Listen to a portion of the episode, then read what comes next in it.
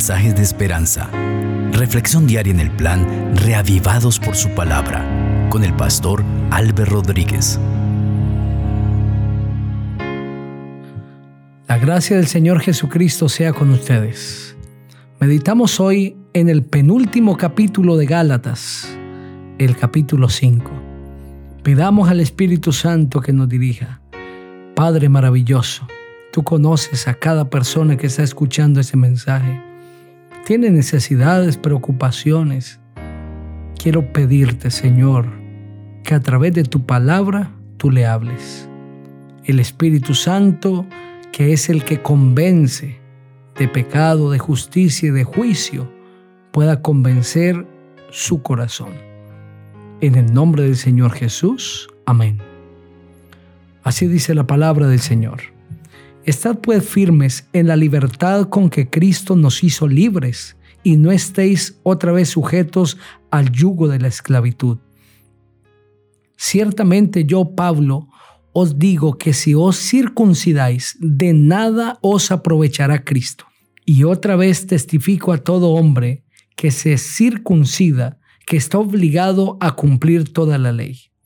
De Cristo os desligasteis los que por la ley os justificáis. De la gracia habéis caído. Nosotros por el Espíritu aguardamos por fe la esperanza de la justicia, porque en Cristo Jesús ni la circuncisión vale algo, ni la incircuncisión, sino la fe que obra por el amor. Vosotros corríais bien. ¿Quién nos estorbó para no obedecer a la verdad? Esta persuasión no procede de aquel que os llama. Un poco de levadura fermenta toda la masa. Yo confío respecto de vosotros en el Señor que no pensaréis de otro modo, pero el que os perturba llevará la sentencia, quien quiera que sea. En cuanto a mí, hermanos, si aún predicara la circuncisión, ¿por qué padezco persecución todavía? En tal caso se habría quitado el escándalo de la cruz. Ojalá se mutilaran los que os perturban. Vosotros, hermanos, a libertad fuisteis llamados, solamente que no uséis la libertad como ocasión para la carne, sino servíos por amor los unos a los otros. Porque toda la ley en esta sola palabra se cumple. Amarás a tu prójimo como a ti mismo. Pero si os mordéis y os coméis unos a otros, mirad que también no os destruyáis unos a otros. Digo pues, andad en el Espíritu y no satisfagáis los deseos de la carne, porque el deseo de la carne es contra el Espíritu y el del Espíritu es contra la carne. Y estos se oponen entre sí para que no hagáis lo que quisierais. Pero si sois guiados por el Espíritu, no estáis bajo la ley. Manifiestas son las obras de la carne, que son adulterio, fornicación, inmundicia, lujuria, idolatría, hechicería, enemistades, pleitos, celos, iras, contiendas, divisiones, herejías, envidias, homicidios, borracheras, orgías y cosas semejantes a estas en cuanto a esto os advierto, como ya os he dicho antes, que los que practican tales cosas no heredarán el reino de Dios. Pero el fruto del Espíritu es amor, gozo, paz, paciencia, benignidad, bondad, fe, mansedumbre, templanza. Contra tales cosas no hay ley. Pero los que son de Cristo han crucificado la carne con sus pasiones y deseos. Si vivimos por el Espíritu, andemos también por el Espíritu. No busquemos la vanagloria, irritándonos unos a otros, envidiándonos unos a otros. Amén. A través de este capítulo, el apóstol enfatiza la importancia de la firmeza en el Evangelio que los hermanos de Galacia habían recibido. Y la verdadera evidencia de estar en Cristo Jesús. Ese es el segundo tema. En el primero, el apóstol les exhorta para que estén en firmeza en el Evangelio que han creído, en la libertad con que Cristo los hizo libres y que no volviesen a estar bajo la esclavitud. ¿A qué esclavitud está haciendo referencia el apóstol? A estar nuevamente bajo la ley, la ley ceremonial. Es por ello que el apóstol les explica que si ellos se circuncidan, de nada les aprovechará Cristo. Porque detrás de la circuncisión estaban otras costumbres y leyes judías. Y si ellos se circuncidaban, era despreciando a Cristo, era estimando a Cristo como nada, aceptando que necesitaban volver a las costumbres que ya Cristo había anulado. Necesitamos volver a todas esas ceremonias. Es por eso que el apóstol les dice, hermanos, manténganse firmes en el Evangelio, en la libertad que Cristo les concedió. Y si ustedes vuelven atrás, están despreciando a Cristo. Están dejando a Jesús. De la misma manera, el Señor nos invita hoy a permanecer firmes en el Evangelio que hemos aprendido. No en el Evangelio de teorías, de tradiciones, sino en el Evangelio que la Biblia presenta. En el que Cristo es el centro, es la base, es el fundamento, en el que Él es exaltado, en la verdad de que somos salvos únicamente a través de Cristo Jesús. Debemos permanecer firmes porque no hay otro evangelio, sino únicamente el evangelio que la palabra del Señor presenta. El apóstol, impresionado por lo que está sucediendo en Galacia, le dice a los hermanos, vosotros corríais bien. ¿Quién os estorbó para no obedecer a la verdad?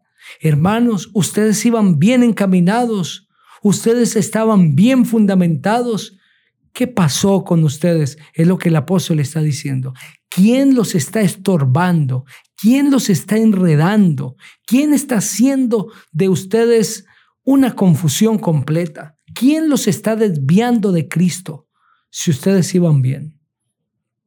Satanás siempre ha usado personas para desviar a los hijos de Dios del camino, para que se desanimen para que abandonen la fe, los juzgan, cuestionan sus creencias, les presentan otros caminos que parecen ser los caminos de salvación, les presentan tentaciones del mundo, atracciones, pero a estos, dice el apóstol, tendrán que sufrir su sentencia.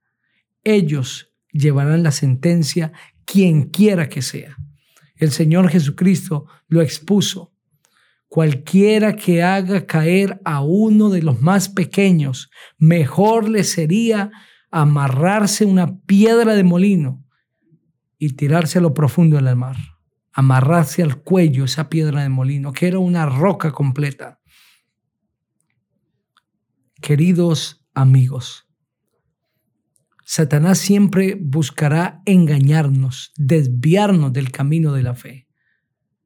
Pero debemos mantenernos firmes en el Evangelio en que Cristo nos ha constituido, ese Evangelio que la Biblia nos ha enseñado. Ahora el apóstol presenta para los hermanos que la verdadera evidencia de estar en Cristo Jesús no es la circuncisión o la incircuncisión. Esa no es la verdadera evidencia. La verdadera evidencia de que realmente estamos siendo salvos y que estamos por el camino correcto es presentar el fruto del Espíritu Santo. Es que los deseos de la carne se hayan crucificado en nosotros, hayan muerto en nosotros. Los deseos de la carne son esas manifestaciones, esas actitudes, esos apetitos, deseos que naturalmente tenemos, que sentimos, esas inclinaciones que son contrarias a la voluntad de Dios. Cuando el Espíritu de Dios mora en el corazón, esos deseos de la carne empiezan a morir y ahora empieza a vivir el fruto del Espíritu Santo, que es amor, gozo, paz, paciencia, benignidad, bondad, fe, mansedumbre y templanza. Todo deseo carnal, pecaminoso, empieza a morir. El adulterio, la fornicación, la inmundicia, la lujuria, la idolatría, las hechicerías, las enemistades, los pleitos, los celos, iras, contiendas, divisiones, herejías, envidias, homicidios, borracheras, orgías y todas esas cosas semejantes a estas deben morir porque el Espíritu de Dios está. Millones de personas son engañadas que si tienen el Espíritu Santo deben hacer unas manifestaciones bulliciosas, deben caer al suelo, hablar un lenguaje raro y desconocido. No, queridos amigos, la verdadera manifestación del Espíritu Santo es tener el fruto del Espíritu. Es que en tu carácter, que en tu vida se muestre el fruto del Espíritu y que los deseos carnales mueren en ti. Tú puedes llamarte cristiano, pero si esto no se está viendo en ti, no hay sentido. No eres un verdadero cristiano. Porque cuando el Espíritu de Dios obra en la vida, cuando el Espíritu de Dios gobierna la mente, transforma, cambia, hace que el hombre viva en armonía con Dios. Y esto es lo que el apóstol le dice a los hermanos en Galacia. La diferencia no es la circuncisión, es que las obras de la carne mueran y que el fruto del Espíritu se manifieste. Y para esto se necesita Cristo morando en el corazón. Quiero invitarte para que juntos oremos. Padre maravilloso, gracias por este precioso mensaje. Bendice a cada persona que está escuchando. Señor, quizá hay alguien que ha estado fijándose en manifestaciones que no tienen sentido para elegir la iglesia verdadera y piensa que porque allí hacen milagros, que porque allí hay manifestaciones que dicen que es del Espíritu Santo, que ese es el pueblo de Dios. O quizá hay alguien que se ha estado fijando en algunos detalles religiosos y cree que así está agradándote y que esa es la manifestación de tu voluntad, pero no ha entendido que cuando el Espíritu de Dios mora, la verdadera manifestación, la verdadera aprobación, esa señal, esa característica es que los deseos de la carne mueran y el fruto del Espíritu se manifieste. Ayúdanos, Señor, para que cada día te busquemos y ese fruto del Espíritu se pueda mostrar en nuestra vida. En Cristo Jesús. Amén. Dios te bendiga.